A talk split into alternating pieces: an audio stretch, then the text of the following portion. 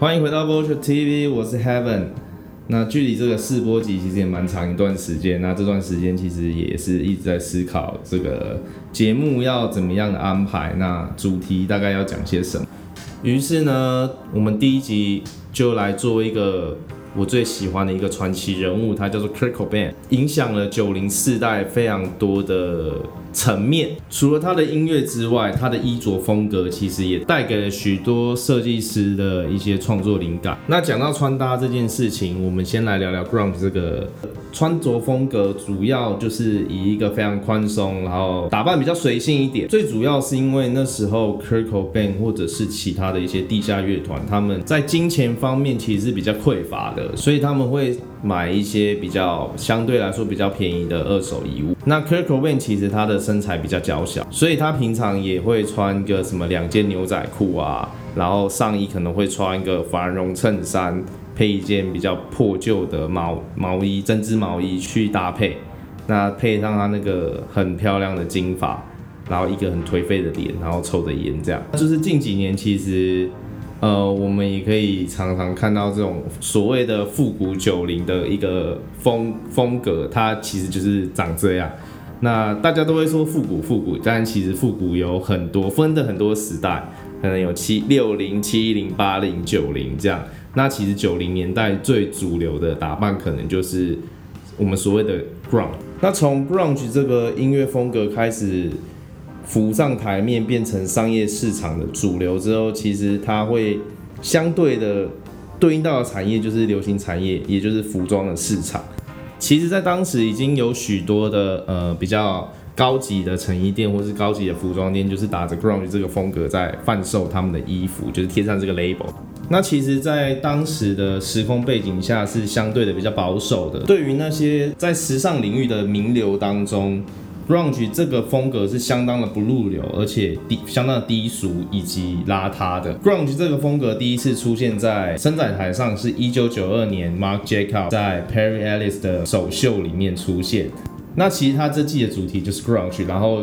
他的灵感缪斯就是 Kurt Cobain 跟 Connie Love，并试图在伸展台上呈现出最真实的街头。想当然了，在当时的时尚圈里面的评价是非常的。负面甚至是饱受批评的。然后 Mark Jacob 其实也被 Perry Ellis 炒鱿鱼，当然这场秀让他赢得了当年的 CFDA 大奖，然后他就拿这些奖金去成立了他自己的品牌，也就是现在的 Mark Jacob。更讽刺的是，在二零一九年的时候，他的老东家 Perry Ellis 甚至要重新复刻他当年的这场这这个系列的成衣。所以这件事情就是非常的有趣，在当时，Mark Jacob 甚至还有把这些成衣送给就是 Kurt Cobain 跟他的老婆 Corney Love 本人，但他们两个就是把这些衣服都烧了，因为他们觉得这些东西不符合他们的风格。那以 Kurt Cobain 的个性来说，就是他会觉得这东西非常的虚有其表，然后也不能代表他或 c o n y Love。那 Grunge 这个穿衣风格，它是非常中性的打扮。后来我在在 Kurt Cobain 的音乐，或者是在他的一些传记电影或者是书上面，其实后来发现他的穿搭风格也呼吁到了他对于父权的这种反抗。从他在青少年时期，其实就可以看得出他对于父权的这种厌恶跟讨厌。青少年时期。就是去学习一些像是摔跤啊，或者是橄榄球这种非常非常去凸显男性特征的一些运动。Kirk O'Bean 生长的这个环境刚好又是处于一个雷根总统的这个世代，它是非常的保守。那我们再回过头来看这几年 Grunge 的这个风格一直一直一直出现在我们的穿搭语汇里面，那是不是也可以去去想到说，那是不是也是因为这几年我们的女权的运动，或者是我们平权的这个观念，慢慢的又又又发展起来，又成为一个大众讨论的焦点。不只是 grunge 这个风格，其实在中性的打扮，或是跨性别的打扮，这种轮廓是越来越能被大家所接受的。那讲回 grunge，我们在二零一六年 Heidi 主导的这个 Saint Laurent 的秀上，其实也有把。就是 Kurt Cobain 的身影放到他的秀里面，那那一场秀也是非常的 grunge。所以如果有有兴趣的朋友，也可以回去看那场秀。然后其实，在 Marc Jacobs 那场秀之后，许多的时时尚杂志，像 Vogue 或者是一些品牌，他们其实也慢慢的把 grunge 的元素加入到他们的视觉或者是他们的产品设计里面。那近期的话，我们可以看到一些像是 Kanye West 或者是 A$AP Rocky 或是 Rihanna，他们其实会把很多就是像是乐团 T 啊，或是类似这种 grunge 比较 grungy 的 style 加进他们的呃可能。日常的穿搭，或者是有些有做品牌，他们可能会把这些元素纳入到他们的他们的品牌里面。然后像是 GD，它其实也有很大的一部分是受到 Nirvana 影响的，包含它的穿衣风格是比较中性、比较偏阴柔的。那它甚至还在一个杂志的专题里面去致敬了当年 Kurt Cobain 为杂志拍摄的一套服装。在前几年 Justin Bieber 的巡回演唱会 Propose Tour 里面，它的整体的服装呈现就是一个非常典型的 grunge 风格的一个搭配。那帮他做整体造型规划的设计师其实就是 Jerry Lorenzo，也就是 Fear of God 的主理人。那 Jerry Lorenzo 其实私底下也非常喜欢收集这些复古乐团的 T 恤或者是其他的周边，甚至他也非常喜欢的摇，非常喜欢摇滚乐。那你可以从他的一些私人穿着可以看得出，他可能喜欢 Metallica、Guns N' Roses 或者是 Nirvana 这种九零八九零年代的乐团。在 Ground 风靡全球的那段日子里，其实也影响到了许多锂元素文化里面的那些设计师们。从木村的爱牌 Hysteric Glamour 到宫下桂玉的。Number Nine，或者是他现在新的这个品牌叫 The Solace，我们可以很清楚的从他们的作品中看到 Grunge 的身影，或者是甚至他们是直接使用了 Kurt Cobain 的肖像，或者是 Nirvana 乐团的符号等等的元素。所以对我来说，其实 Grunge 不只是在音乐出现，它会出现在我喜欢的穿衣风格的类型里面，或是我平常会看的这些这些这些东西里上面，你可以发现。这些都跟 grunge 有关系，在这样的一个状态下，我就会对于 Kurt Cobain 或者是 grunge 这个风格会产生更强烈的求知欲，会想要了解更多。所以一直在这近几年，我看了非常，也不能说真的很多，我看了呃 Kurt Cobain 的传记电影 Montage of Heck，然后看了他的一本传记小说叫做 Heavier Than Heaven。透过这些时间的脉络，我更能去。反复的去理解当下的一些情境，或者是呃，我再回去看他们现场演出的片段，我会更有深刻的印象。Montage of Heck 这个由 HBO 拍摄的传记电影，其实让我印象最深刻的，因为他们是呃，这这支电影其实是由他的遗孀 Courtney Love 还有 Frances，也就是他的他们的女儿授权制作的一部传记电影。那其实包含了非常多的。家庭录影带，也就是所谓的 home homemade video，还有他的一些私人的录音，还有一些 demo 在之类的东西。它的中文名字叫做《烦恼的蒙太奇》。但其实这部电影对于呃资深的 Kurt Cobain 迷，它有可能是一个非常冒犯的作品，因为 Courtney Love 是希望借由这样的电影去将 Kurt Cobain 被神化的这个人设拉下神坛。那其实这。个传记电影里面的访谈，唯一没有出现的是那是对，那据传那时候他们是在吵架或者是在不和之类的。Anyways，就是那那那那个片段，那些访谈的片段对我来说那是比较不安的一个情境。那他不禁也让你去怀疑说，某一些录音的片段到底是不是 Kurt Kurt 本人去录音的？其实我反复看了好几遍下来，我还是会对于这些内容感到一些质疑。但是看到许多的。呃，家庭录影带啊，或者是一些叙述，你又不禁的去想象 Kurt Cobain 他到底是一个怎么样的人。那一直到了我回去看他的那个传记小说传记 Heavier Than Heaven 的时候，其实很多事情就会觉得有点获得解释。这样，从他的生平经历，你可以看到，就是我们耳熟能详，就是他经历过家庭巨变，然后他。辗转于呃亲戚家，没有一个居无定所。他甚至说，他住在桥下那一段时间，做一首歌叫做《Something in the Way》。呃，这首歌我也非常喜欢，也非常推荐所有听众去听听看。其实，在那本书也有提到，Kurt Cobain 是非常会包装自己故事的人。当我从书中看到呃 Something Away 这个故事是虚构而来的，我会觉得蛮有趣的，因为呃书中是这样叙述的，他说那那座桥下面涨潮的时候根本就没办法没办法待在那个地方，所以当 Kirk O Ben 说他住在桥下这件事其实不是真的，那你反过来回去想那一部传记电影《烦恼的蒙太奇》的一些。一些叙述，但它有可能也是真实。另外一个我觉得蛮有趣的一个小故事，也是当时 Kirko Ben 还在 Sub Pop 的这个独立厂牌的时候，那其实这个厂牌他们是做他们是走订阅制的服务，就是你有加入他们的会员，他们才会寄一些这种比较 grunge 比较独立的音乐给你们。那大概在当时 Kurt Cobain 是非常不爽这种行销方式，因为他希望越多人听到他的音乐越好。当时他们刚录制了他们第一张 EP。那 A 面是 Love Buzz，这是一首翻唱的歌单曲。那 B 面是 Big Cheese。在专辑推广的期间，他们好不容易得到了这个在呃华盛顿州，他们住西雅图，所以华盛顿其实在附近，在华盛顿的一个校园电台，并且争取到了呃 DJ 播放他们作品的机会。所以 Kurt c o b a n 就跟他那时候女朋友就是开着车，然后要去华盛顿的这个电台。送他们的 EP，那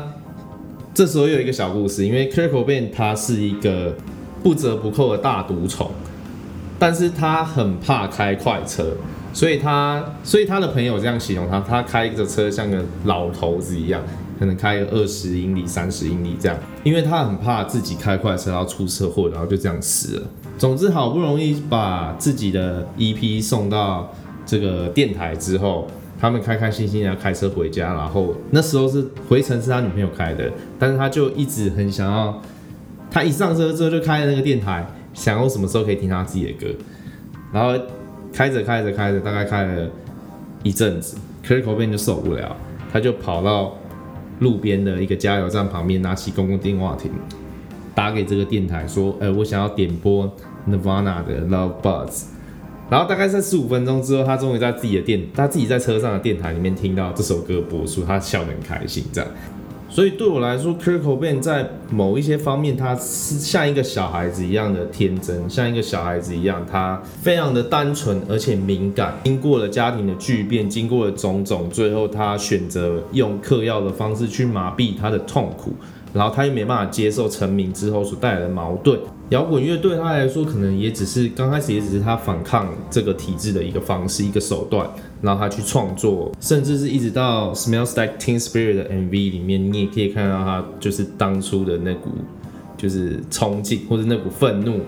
因为其实，在《Smells Like Teen Spirit》里面的那个 MV 里面有一个呃清洁工，不知道不晓得各位有没有发现？如果没有发现，大家可以看看一次啊。如果没有看的朋友，我觉得这支 MV 也值得你看，因为他在。呃，MV 的呈现其实反映出当时 Nirvana 早期在表演的时候没有那个舞台的那种混乱感。回到那个清洁工，而，Kurt Cobain 早期还是有在打工的时候，他其实是在一个高中担任一个清洁工的角色，所以那个老头子其实算是那个清洁工，那个老头其实算是他的另一个化身。那 Kurt Cobain 其实在他的作词作曲，他的作品其实都跟他的生活相关。那当当初我也是认为 Nirvana 这个这个乐团的团名非常的呃具有东方的这种宗教色彩在里面，因为在中文它其实翻译成为超脱涅槃，但其实，在 Heavier Than Heaven 这本书，它其实有说，就是其实也只是 Kurt Cobain 在一个电视的广告中看到 Nirvana 这个字，他觉得蛮酷的，那就来用一下，甚至连 Smells Like Teen Spirit 这首歌也是在讲。一段一段恋情，事实上整张 Nevermind 都是在讲他跟某一任女友的故事，然后他被甩，所以他很不爽。那 Teen Spirit 其实是呃美国那时候的一种腋下的除汗剂，就是除臭剂啦。那时候 Kirk Cobain 的女朋友其实是另外一个乐团的主唱，然后他们就是那时候勾搭上嘛，所以偶尔会在团员的家里开轰趴，然后 Kirk Cobain 可能就跟人家睡了。然后那个他的团员就戏谑似的在墙上写 Kurt smells like Teen Spirit，所以 Kirk Cobain 就把这首这首歌就是命名为这样，然后他的歌词其实也是在呛他那时候女朋友说，干你他妈他看起来超无聊，所以有时候我我会，往往的我们会自己把一些歌词想象成自己想要的样子，然后有时候也不会想到说，哦，原来事情就是这么简单。Nirvana 的几乎所有的歌曲都是 Kurt Cobain 自己创作的，所以他的他的词其实蛮不符合逻辑，有时候又很奇怪。那如果你们有兴趣去看看他的歌词，或是去听他的音乐，你大概可以知道说他的怪的点在哪里。那他有时候又很有趣，又很幽默。那他的这部分其实后面影响到他的鼓手，就是在 Kurt Cobain 过世之后，他的鼓手 Dave 开了自己创了一个乐团，叫做 Foo Fighter，然后担任主唱。那其实 Foo Fighter 在很多的 MV 上面是非常恶搞的。那 Dave 其实也把 Kurt 视为一个生命中最好的挚友，你可以听听看他的第一张专辑有一首歌叫做 Heroes，那这首歌就是献给 Kurt Cobain 的。那甚至他们在后面的一一张专辑里面，他把以前所有在 Nirvana 的这个乐手，就是他的团员们找回来，重新录制了一张专辑。那 Dave 他的 Foo Fighter 其实就是代表了 Grunge 日后的发展，也就是 Post Grunge 的一个音乐风格。相对来说，Dave 的呃，对于生命的态度就是相相当的正向，相当有能量的。那这也是为什么日后大家也那么喜欢他的原因。最后想要聊聊 Kurt Cobain 的死，在 Kurt Cobain 死的时候，其实很多的乐迷是相当的难过，然后 c o n y Love 也没办法相信，因为 Kurt Cobain 其实是逃离那时候的医院，然后消失了三天之后被发现，在自家庭院呃举枪自尽。那在现场他留了一封遗书要给他的遗孀。那在遗书的最后，他引用了 Neil Young 的《黑黑麦麦》的这首歌的一个 quote：“It's better burn out than fade away。与其苟延残喘，不如从容燃烧。”那其实事后 Neil Young 知道这件事情之后，他也非常难过，因为他认为《黑黑麦麦》是一个呃劝人劝人正向的一首歌。在接下来几天之内，呃，电台或者是电视节目不断的播送关于 Kurt Cobain 的死讯，关于 Nirvana 的一些纪念的专题，一些音乐的的播送等等。那也有很多的乐迷聚集在 Kurt Cobain 家旁边的这个公园为他哀悼。那这个这个其实到现在它已经变成一个景点了。那它是在西雅图的一个小村庄，那也是 Kurt Cobain 的老家，就是 Aberdeen 的一个公园。那其实你在 Google 里面其实就也看得到，甚至你现在经过那个洲际公路下交流道的时候，你看到那个招牌，就会看到 Aberdeen 的那个欢迎欢迎的招牌，然后下面写 Come as you are。那 Come as you are 就是 Nirvana 另外一首脍炙人口的单曲，大概就是这大概就是 Kurt Cobain 的简单的一些生平的经历，或者是一些比较重要的事情。那在前一阵子，其实有一个好朋友，他在 FB 上面发起了这个十张影响我的专辑，然后他不需要介绍，只需要分享这样。那其实我想说，要在 Vulture 上面做一些分享，做一些内容的分享，因为对我来说，其实有一些内容不分享好，不分享出去好像有点可惜，所以我想要。再介绍一次，就是我第一张分享的专辑，也就是 MTV Unplugged in New York City。呃，你直接在 YouTube 上面搜寻这个关键字，应该就可以找得到了。啊，如果没有，你再加一个 Nirvana。那其实这张现场演出是呃 Nirvana 最后的几场解散之前的最后几场演唱会。那它非常特别的是，它是用不插电的方式去演出他们的作品，然后挑选了一些非常好听的。呃，翻唱歌曲进行翻唱。其实，在他们做 Unplug 之前，很多人都没办法去想象说，呃，Grunge 这种这么需要电吉他、这么需要电的东西，要怎么去诠释好一个不插电的演唱会。那如果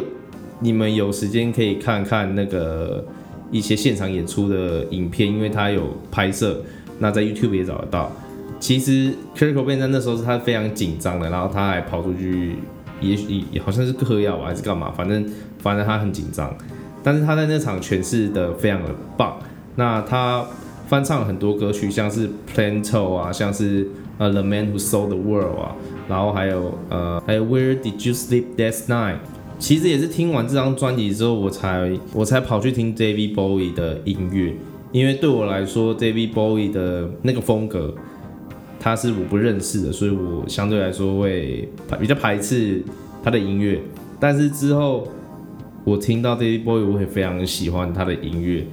那去让我踏出这第一步，其实就是 Nirvana 的这张现场演出的专辑。所以这张专辑对我来说，相对的又富富有富有了更多的意义存在。所以真的推荐大家可以去听听看这张专辑。那各大的串流平台啊，呃，YouTube 啊，都有他这张专辑。好的，那今天的节目也告了一个段落，我们下次见，拜拜。